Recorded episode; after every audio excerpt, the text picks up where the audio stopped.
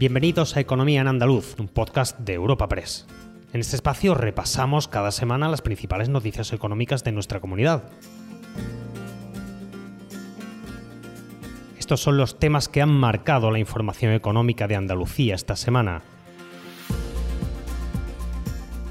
La transformación del sector turístico en Andalucía, la formación y el empleo, la innovación y la economía sostenible han sido algunas de las cuestiones que se han debatido esta semana en un interesante foro organizado por Europa Press en Sevilla. A través de mesas sectoriales, representantes de empresas andaluzas y con fuerte implantación en la región como Atlantic Copper, Cepsa o Fertiberia se han dado cita durante dos días en las jornadas Andalucía hacia el futuro que han contado con altos cargos públicos de la Junta y del Gobierno Central. Esta semana también ha sido noticia los datos del paro que, como saben, ha subido en Andalucía en 4.416 personas en septiembre y sitúa en algo más de 800.000 la cifra de los registrados en los servicios públicos de empleo.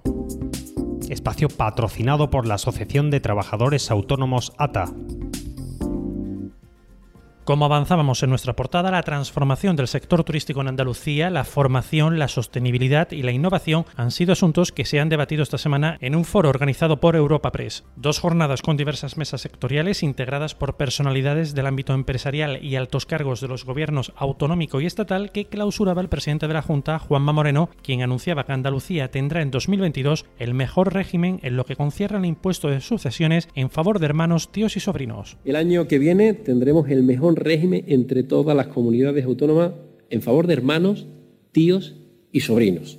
De manera que vamos ampliando definitivamente para que ese injusto impuesto deje de ser una pesada carga al trabajo, al esfuerzo y al compromiso de toda una vida en términos de patrimonio. Por su parte, el secretario de Estado de Turismo, Fernando Valdés, expresaba en su intervención su optimismo en cuanto a la capacidad de recuperación del sector pese a haber sufrido la peor crisis en su historia como consecuencia de la pandemia. Para el secretario de Estado, Andalucía ha sido sin duda uno de los mejores exponentes de la oferta turística de nuestro país, al tiempo que ha defendido que las nuevas tecnologías están llamadas a jugar un papel fundamental en el sector. Fernando Valdés, secretario de Estado de Turismo. Andalucía ha sido exponente eh, del conjunto de, España en materia turística, los desarrollos que ha hecho la capacidad, además, de cohesionar toda esa oferta cultural con una oferta eh, vacacional y de interior. Eh, yo creo que es, sin duda, uno de los mejores exponentes de la oferta turística de nuestro país.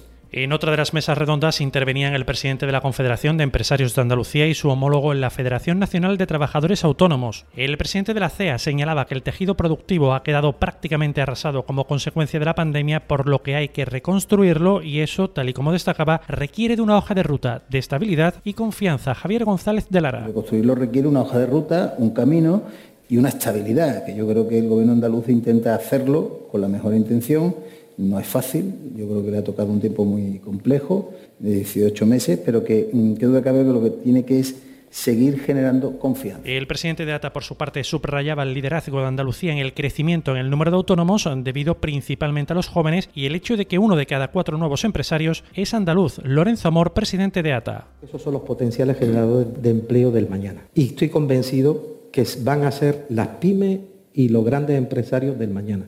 Y ojalá sigamos esta senda.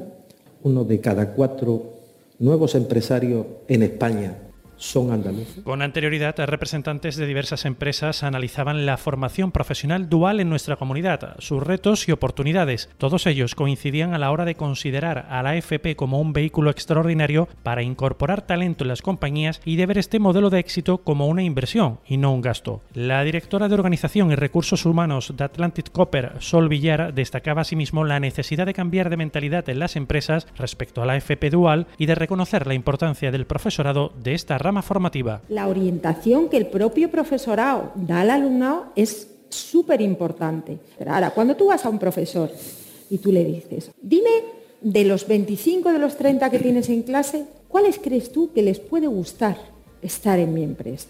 En otra charla coloquio sobre economía verde, el director industrial de Fertiberia, David Herrero, apostaba por un modelo en el que no haya disyuntiva entre ecología e industria y por el hidrógeno verde. Uno de los objetivos primordiales, como destacaba en su intervención, es cumplir la hoja de ruta trazada de 0% de emisiones y un 100% de productos sostenibles. Y creemos en un modelo en Europa de, de crecimiento en el que no hay una disyuntiva entre la ecología y la industria al revés, vemos la transición energética como una oportunidad de crear nuevas tecnologías y reforzar la industria europea. Y una reacción más para cerrar este foro sobre la Andalucía del futuro. El presidente de Iguay, Federico Linares, ha señalado que Andalucía es el territorio de España con mayor potencial para el desarrollo económico y social. La firma mantiene conversaciones bastante avanzadas para conseguir que Málaga sea el centro de innovación tecnológica de Europa de la compañía, donde además prevé incrementar a 600 el número de profesionales con los que cuenta en su sede en el Parque Tecnológico de Andalucía. Nosotros estamos eh, valorando en la firma no solo eh, mantener e incrementar, una previsión de tener 600 profesionales eh, a corto plazo allí, en, Málaga, en el Parque Tecnológico, y tenemos, estamos en conversaciones bastante avanzadas para conseguir que Málaga sea el centro de innovación tecnológica de Europa de EY. Esta semana también ha sido noticia los datos del paro que, como saben, ha subido en Andalucía en algo más de 4.400 personas en el mes de septiembre tras seis meses a la baja, que sitúa en 800.810 la cifra de los registrados en los servicios públicos de empleo. Los sindicatos han lamentado estas cifras y han puesto el foco de nuevo en la precariedad laboral, la temporalidad de los contratos y el elevado porcentaje de paro juvenil. Carmen Castilla, secretaria general de UGT Andalucía. El trabajo de empleo que se genera en nuestra tierra es a propósito del sector servicios. Por cierto, el sector servicios que donde más ha subido el paro.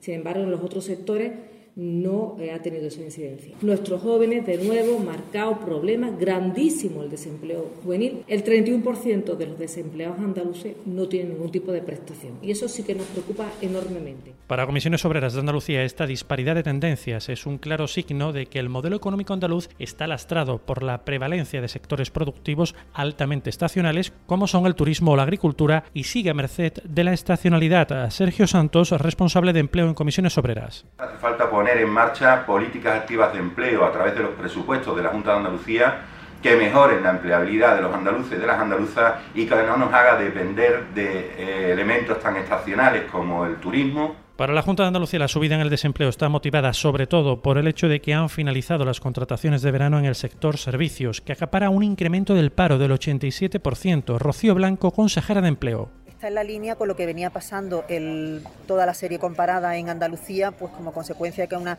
eh, comunidad autónoma fundamentalmente de servicios y finalizan las contrataciones de, verano. El año pasado fue un año anómalo en el que bueno subió subieron las contrataciones y bajó el desempleo en 1.816 eh, personas precisamente pues porque no había habido esa carga de contrataciones en el periodo mm, estival.